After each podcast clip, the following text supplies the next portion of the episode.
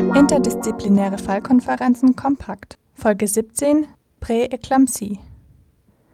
Diese Folge basiert auf einer Vorlesung von Prof. Dr. Harald Zeisler, gehalten am 14. Dezember 2020. Es wird der Fall einer 35-jährigen Schwangeren mit Verdacht auf Präeklampsie besprochen.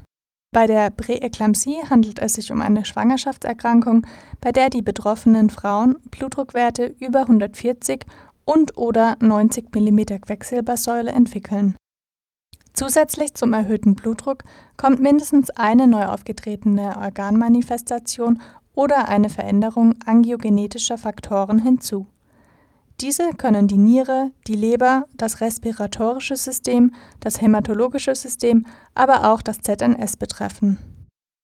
Die Präeklampsie ist eine der Hauptursachen für mütterliche Sterblichkeit. Weltweit sterben zwischen 50.000 und 60.000 Frauen pro Jahr an den Folgen der Präeklampsie.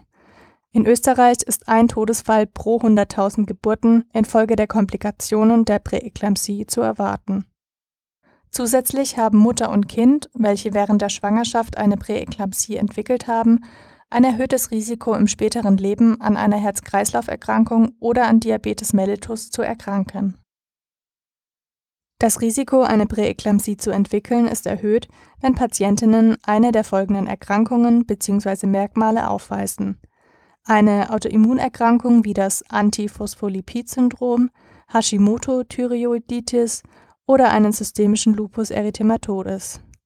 Des Weiteren ist das Risiko erhöht bei einem BMI größer 30, einem vorbestehenden Diabetes mellitus, einem Zustand nach Präeklampsie, einer vorbestehenden Nierenerkrankung, Erstparität, Alter größer 40 Jahre, chronischer Hypertonie oder einer afroamerikanischen Ethnizität. An dieser Stelle ist es wichtig, die Primärprävention zu erwähnen. Wenn auf eine Patientin eines oder mehrere dieser Risikofaktoren zutreffen und die entsprechenden Vorkehrungen, wie beispielsweise Einstellen der Schilddrüsenwerte bei Hashimoto-Thyreoiditis, getroffen werden, kann das Risiko deutlich gesenkt werden. Können bzw. wurden die Risikofaktoren nicht vor der Schwangerschaft minimiert, sollte man auf die sekundäre Prävention zurückgreifen. In der ESPRI-Studie wurde festgestellt, dass durch die Gabe von 150 Milligramm Acetylsalicylsäure, also ASS, die Präeklampsie-Häufigkeit vor der 37. Schwangerschaftswoche um 63 Prozent reduziert ist. Dabei entscheidend ist, dass man bei entsprechenden Risikofaktoren bereits vor der 16. Schwangerschaftswoche mit der ASS-Therapie beginnt. Weshalb entwickelt sich eine Präeklampsie? Der Facharzt für Frauenheilkunde und Spezialist für Risikoschwangerschaften, Prof. Dr. Zeisler, erklärt. Da gibt es unterschiedliche exogene Faktoren, die auf das zentrale Organ, nämlich die Plazenta, einwirkt. Am Ende des Tages kommt es zu einer gestörten Trophoblastinvasion, die letztendlich wieder zwei Dinge verursachen kann. Auf der einen Seite betrifft es den Feten, es kann zu einer Wachstumsrestriktion kommen und auf der anderen Seite eben zu dem äh, Präeklampsie-Syndrom mit seinen unterschiedlichen Ausprägungen. In den letzten 15 Jahren wurde viel geforscht, um herauszufinden, wie es ausgehend von der Plazenta zum klinischen Bild der Präeklampsie kommt. Dabei ist man auf zwei wichtige Biomarker gestoßen. Das eine ist der PLGF und das andere ist der S-FLIT1 und man hat gesehen, dass nicht die Einzelwerte, sondern der Quotient von Bedeutung ist. Wie bereits in der Einleitung erwähnt, handelt es sich bei der Präeklampsie um eine Schwangerschaftskomplikation, bei der die betroffenen Frauen nach abgeschlossener 20. Schwangerschaftswoche Blutdruckwerte über 140 und oder 90 mm Quecksilbersäule entwickeln und zusätzlich mindestens eine neu aufgetretene Organmanifestation haben. Die Organmanifestationen können sich darstellen als Proteinurie, Leberfunktionsstörungen mit erhöhten Transaminasen, starke Oberbauchschmerzen, ein Lungenödem, hämatologische Störungen wie Thrombozytopenie oder Hämolyse. Des Weiteren können neurologische Symptome mit schweren Kopfschmerzen oder Sehstörungen auftreten. Beim Fötus kann es zu einer Wachstumsrestriktion kommen.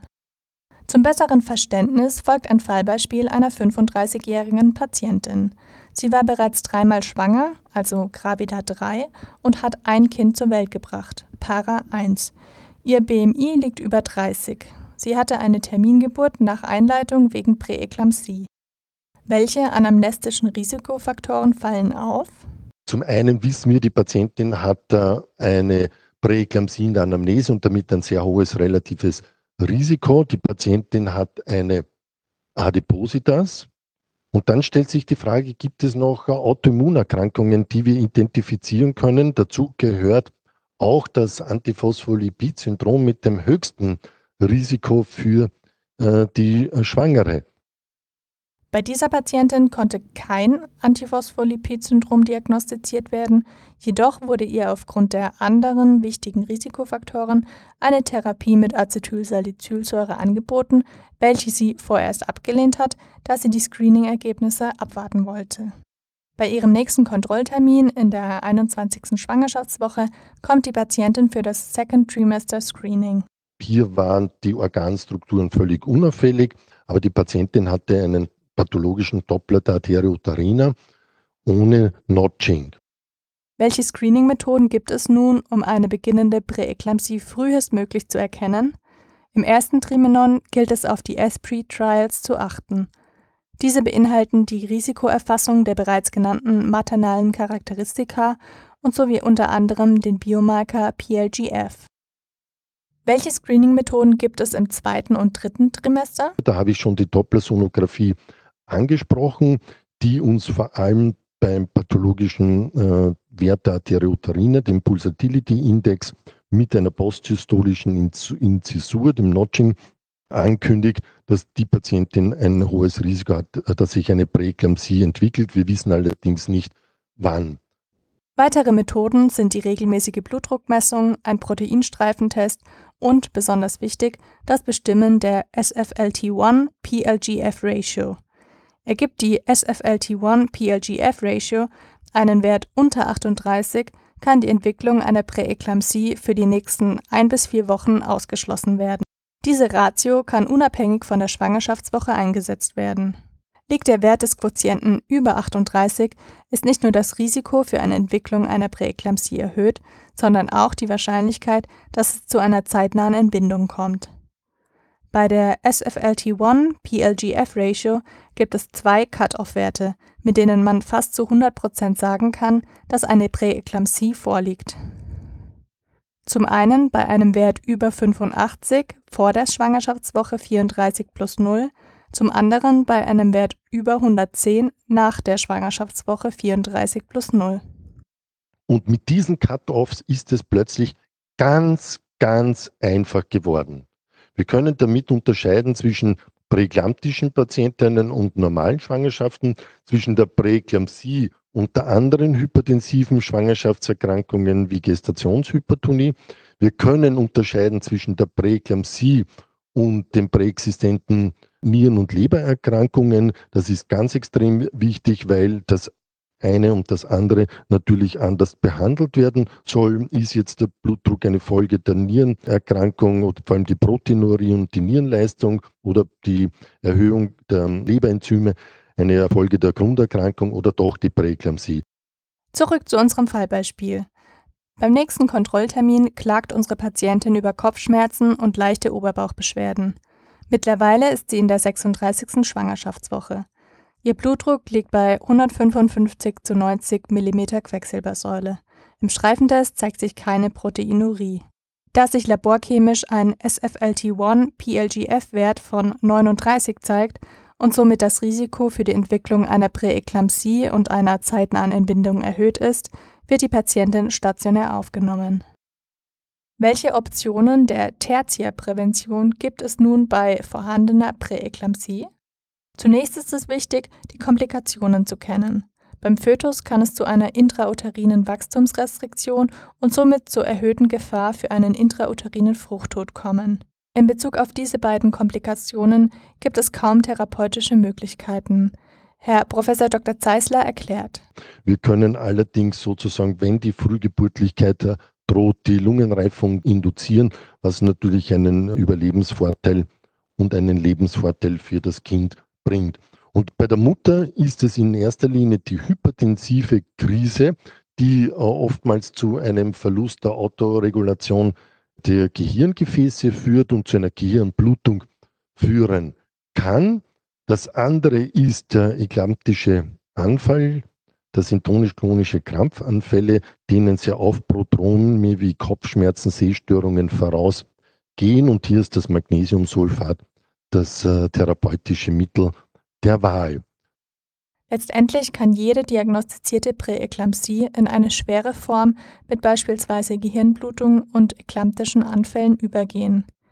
Durch die Geburt können die Komplikationen für Mutter und Kind verhindert werden. Trotzdem sollte man daran denken, dass Schwangere, bei denen die Präeklampsie diagnostiziert wurde, nach der Geburt trotzdem Hochrisikopatientinnen bleiben. Auch bei Symptomfreiheit können nach der Geburt Dyslipidämie, Hypertonie oder Diabetes mellitus auftreten. Daher sollten Frauen mit Zustand nach Präeklampsie in der Anamnese besonders in Bezug auf diese Krankheitsbilder kontrolliert werden. Die Präeklampsie ist eine der Hauptursachen für die maternale Sterblichkeit. Durch die Primärprävention mit Behandlung bestehender Risikofaktoren bzw. medikamentösen Einstellen von Risikofaktoren kann die Entwicklung der Präeklampsie verhindert werden.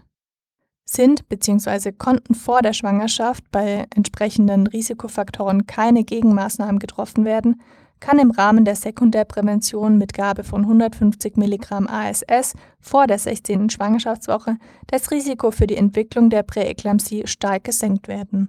Wichtige Biomarker sind PLGF und SFLT1, wobei der Quotient aus den beiden Markern bei einem Wert unter 38 voraussagen kann, dass sich in den nächsten ein bis vier Wochen keine Präeklampsie entwickeln wird.